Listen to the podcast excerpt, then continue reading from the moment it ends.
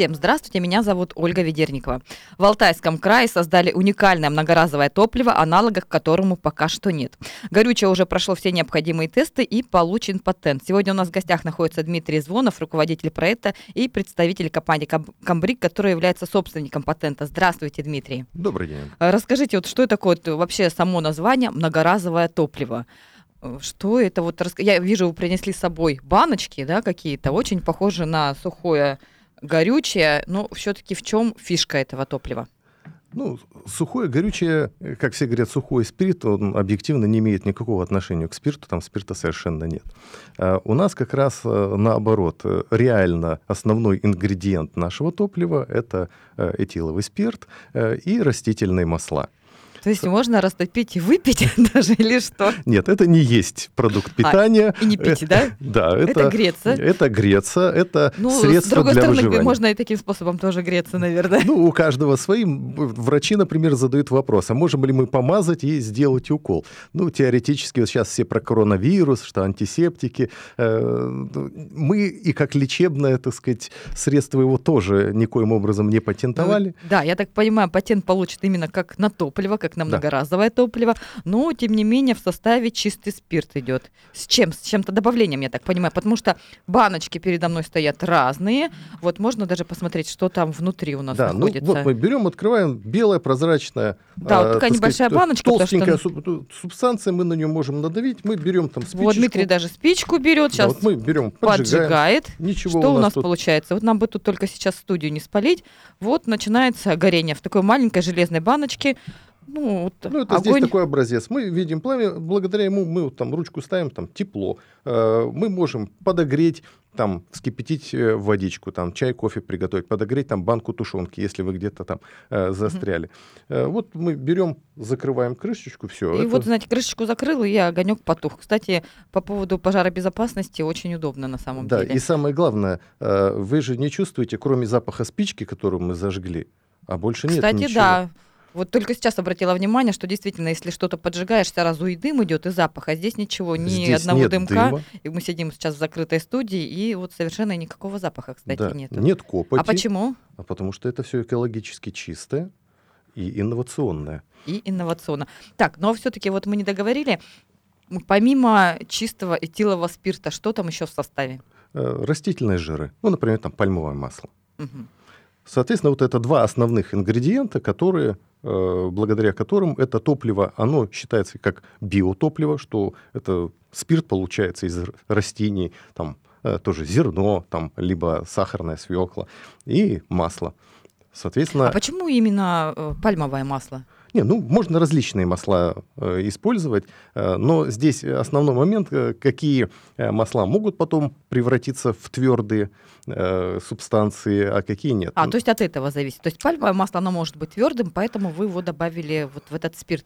А спирт-то как он твердеет? То есть у нас сейчас здесь не минус, например, вообще спирт при скольки замерзает? Там, не знаю, больше 90, по-моему, градусов в температуре. Минус, естественно. Здесь основная ситуация, что есть так называемый секретный ингредиент, который мы со своей стороны не можем озвучивать. Э, а, основная ситуация в том, что Э, все давно пытались сделать спирт твердым. Ну, например, вы помните, еще там в детстве ходили в школу, были спиртовые горелки, и в школе всегда возникали проблемы. Э, либо учитель боится поджигать, потому что случайно раз разлили э, пожар, либо там учитель не донес завхоз до кабинета выпили. Тоже разлил, да? А выпил, да? да? да. Не, ну, как Такое бы, тоже а, официально разлил, да.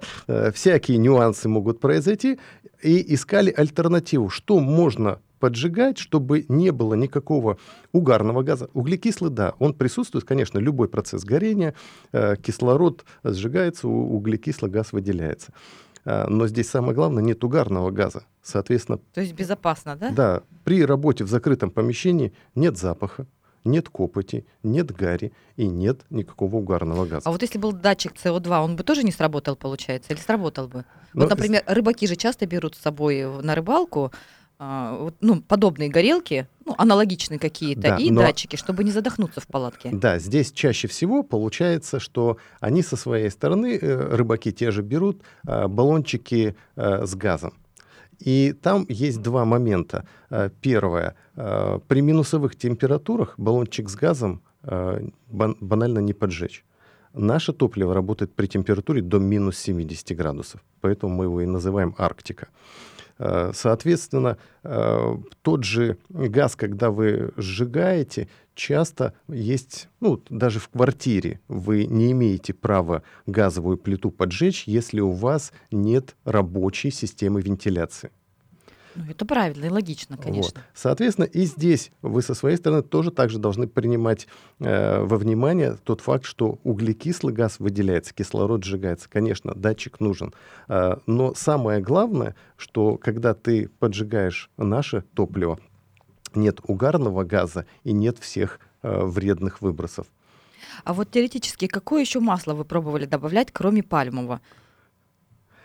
Ну, там много было экспериментов э, растительных, так сказать, масел э, испробовалось, э, так сказать. Но это речь идет об эфирных маслах или нет? Ну, эфирные в том числе. Угу. Но я не знаю, для того, Потому чтобы... Потому что эфирные запаха... масла, они э, растворяются в спирте. Понятно. А здесь нужно еще, чтобы загустело все это, и спирт загустел. Ну вот, кстати, интересно. Вы знаете, вот в этой коробочке белая масса, это получается затвердевший спирт. Ну вот, э, да, и пахнет, кстати, вот сейчас нюхаю, пахнет прям чистым спиртом вот эта коробочка.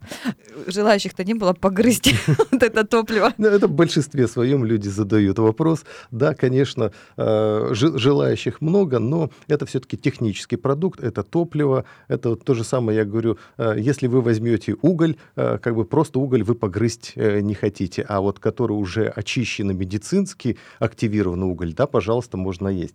Точно так же и здесь. А, это топливо грызть а не, не стоит, а как... чистый спирт, пожалуйста. Да, не будет ситуации, как с боярышником, например, когда не совсем по назначению это используют. Но сейчас, например, начали медики что делать? Они э, стали уходить от простого спирта, а начали делать гелеобразную, там, грубо говоря, как в тюбике из-под зубной пасты, э, гель для того, чтобы люди его не пили, а э, смазывали место для укола. Мне кажется, наши люди смогут растворить гель и сделать из него обычную жидкость.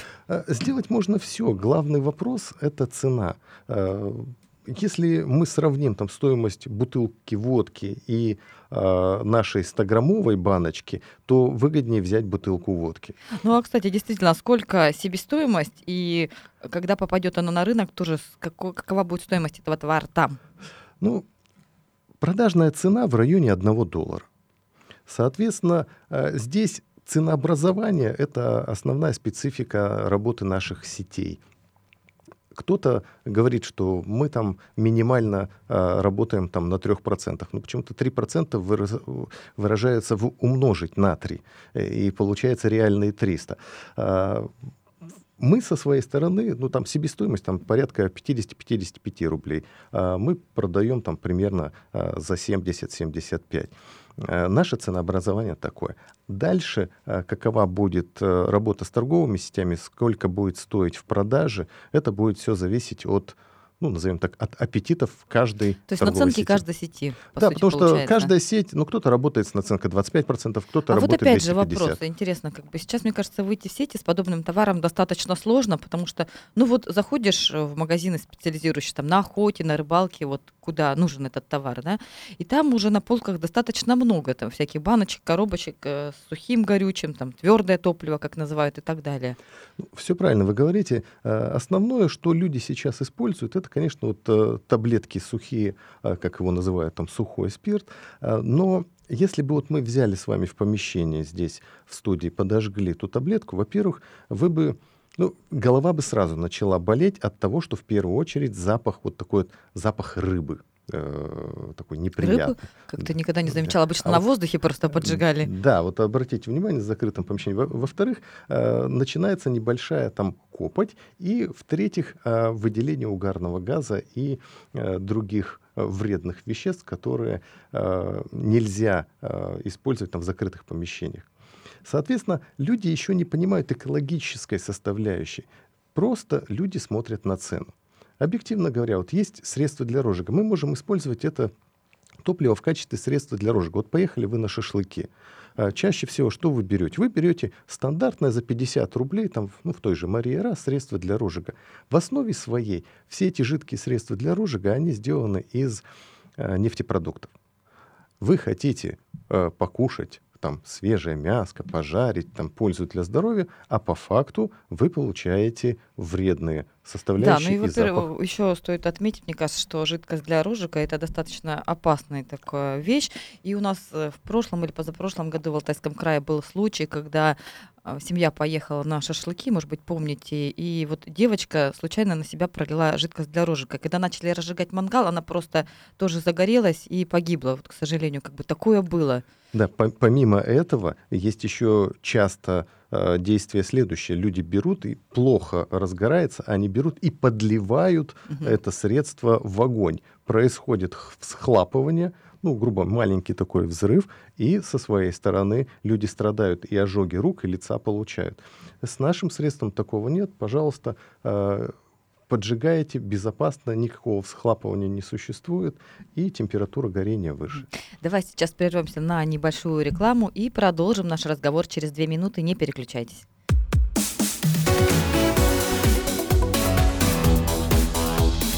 Тема дня.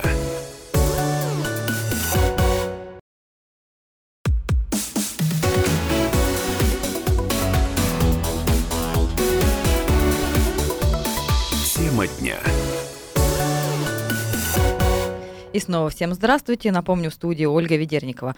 Сегодня вот у нас в студии находится человек, Дмитрий Звонов, это руководитель проекта и представитель компании «Камбрик», а, который является собственником патента многоразового топлива. Вот это топливо изобрели на Алтае, и вот сейчас мы, у нас в студии мы буквально тут экспериментируем, поджигаем. А, ну, чтобы вы понимали, о чем идет речь, вот есть такая баночка, похожая очень на консерву, на ней написано «Арктика». В нем находится белая твердая э, такое... Субстанция. Субстанция, да, назовем ее.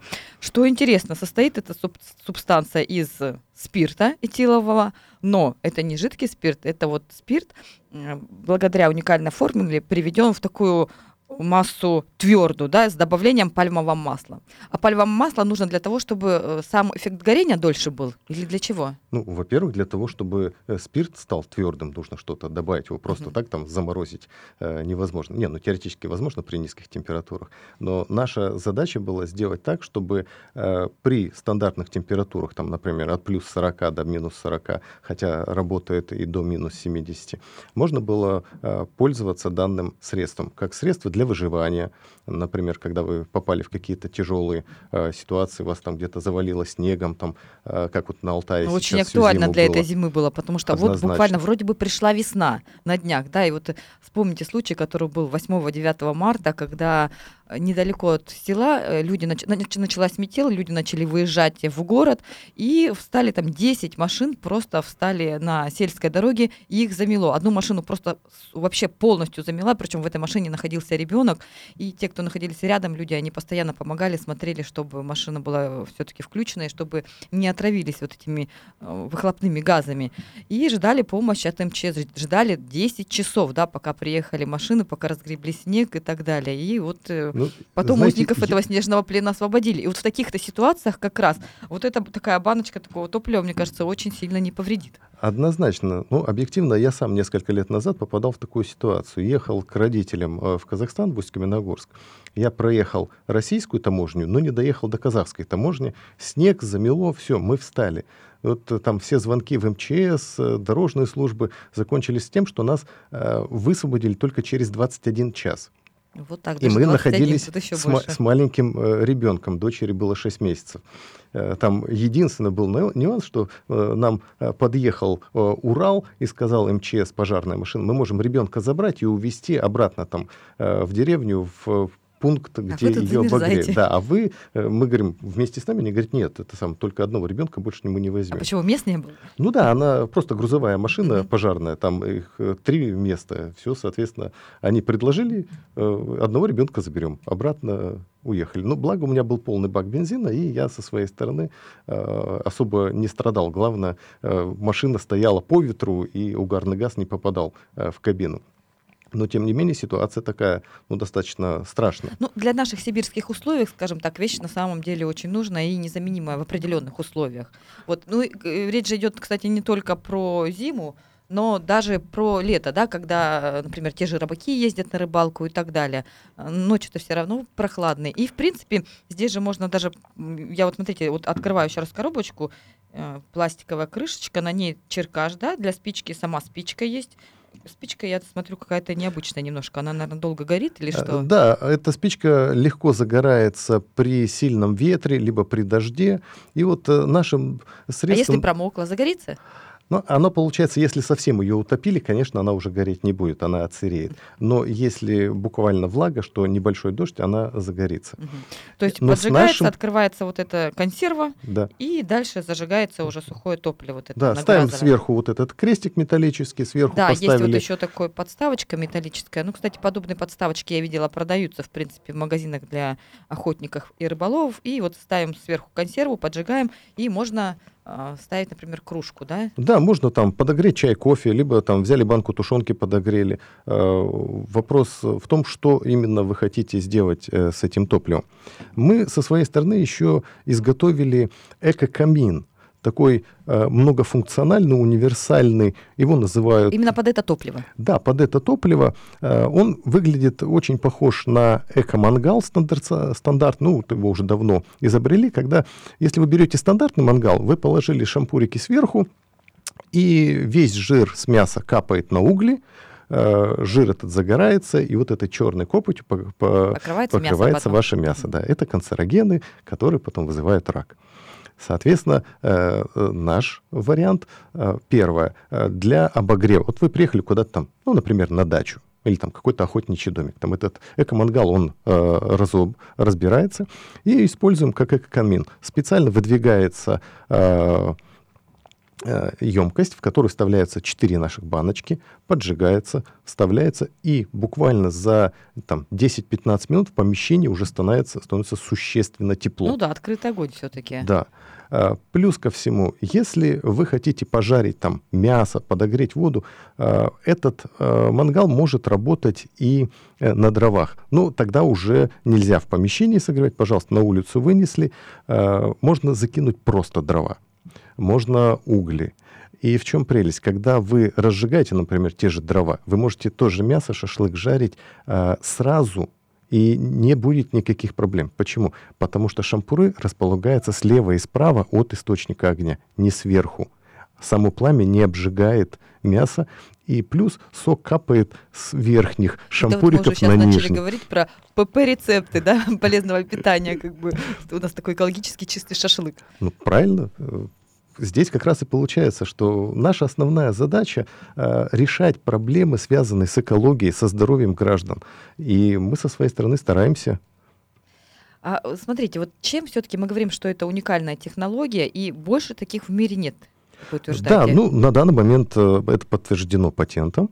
И, ну, например, с любым другим топливом, вот вы возьмете те же сухие эти таблетки, э, вы возьмете, опустите в воду, достанете из воды, ну все, оно э, мокрое и ни к чему не годно. Или там дождь прошел, э, оно отсырело и работать не будет. Прелесть нашего топлива. Мы открываем баночку, заливаем ее полностью водой, выливаем из нее воду, поджигаем, работает. Ну, заливайте водой для эксперимента, в да. смысле, да? Ну, либо у вас там дождь, либо у вас там какая-то ситуация произошла, что э, вы со своей стороны там э, ехали, у вас там рюкзак упал в воду. Ну, часто те, кто рыбаки, путешественники, у них бывают различные ситуации, когда они едут, и раз у них произошла ситуация, там дождь пошел, либо э, там в воду что-то упало, и э, чаще всего проблема, например, с теми же таблетками, из-за того, что они имеют такой определенный специфический едкий запах, вы положили продукты питания и это топливо э, в один рюкзак. Ну, грубо говоря, вы испортили уже свои продукты питания, вы это потом есть не будете. Э, либо, если вы взяли жидкое э, топливо с собой, ну, неудачно там прижались, э, либо сверху положили другие рюкзаки, у вас это топливо выплыло, вылилось. Во-первых, у вас пожароопасность. Во-вторых, вы испортили и всю одежду, и все продукты, которые были. С нашим вариантом таких проблем не будет. Оно очень удобно для транспортировки, и оно Э, в этом плане а вот безопасно. интересно, а вот этой баночки, э, сколько она будет гореть, эта баночка? Ну, ты говорю, это ну, э, размер обычной консервы, стандартный. Да, она 100-граммовая, она обычно горит не менее 30 минут. 30 минут, да? Угу. А вот смотрите, я так понимаю, что вот мы сейчас говорим, вы такой приверженец зеленых технологий, да? Вот как-то вот это топливо, оно может помочь в развитии энергетики, так, это сыграть какую-то роль? Ну, Я понимаю, что здесь баночка это вот маленький объем, а если производить в большом объеме, куда его для большого объема можно использовать? Вот, теоретически, да. Вот мы когда проходили а, нашу акселерационную программу под эгидой Минэкономразвития и администрации Алтайского края в 2019 году, а, там как раз эксперты задали основной а, вопрос, что а куда, вам для того, чтобы пошло развитие а, этого экотоплива, необходимо найти область применения в промышленных масштабах. Ну, на данный момент мы только, э, так сказать, нашли инновационный экокамин, э, тот вариант, который мы создали, сейчас патентуем, э, для того, чтобы использовалось э, данное топливо э, в больших масштабах. А так, чтобы, там, грубо говоря, использовать э, дома вместо печи, там, э, за, закидывать вместо дров, к сожалению, нет, эта тема не сработает, потому что при горении он плавится, и становится, ну, грубо говоря, жидким. Про, про, про промышленность пока что речь не идет. Тут нужно как-то либо додумывать еще, да, каким способом. Однозначно, да. Поэтому это и стартап, поэтому это только первые шаги нашего развития. Э, я думаю, что мы все равно найдем э, оптимальные соотношения э, потребности. Ну, раз уж придумали это топливо, то уж, я думаю, что точно найдете, как его применить в больших масштабах, сто процентов. Я так понимаю, что у вас есть еще какие-то интересные технологии, которых нет больше нигде в мире. Ну да, вот у нас еще есть э, лазерные э, наработки. Э, в основе своей лазеры используют для чего? Для резки там, отрезать металл, сделать рисунок на металле, сделать рисунок на дереве.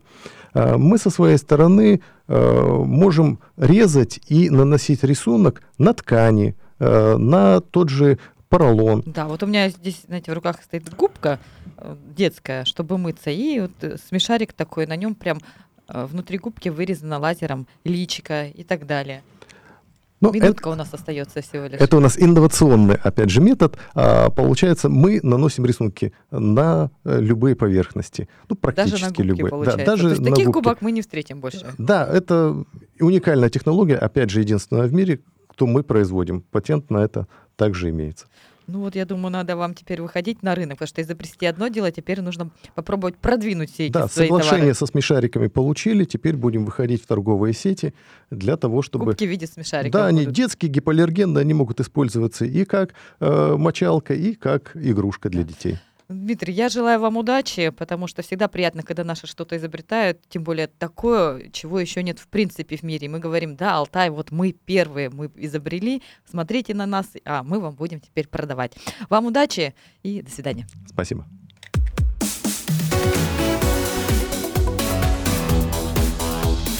Тема дня.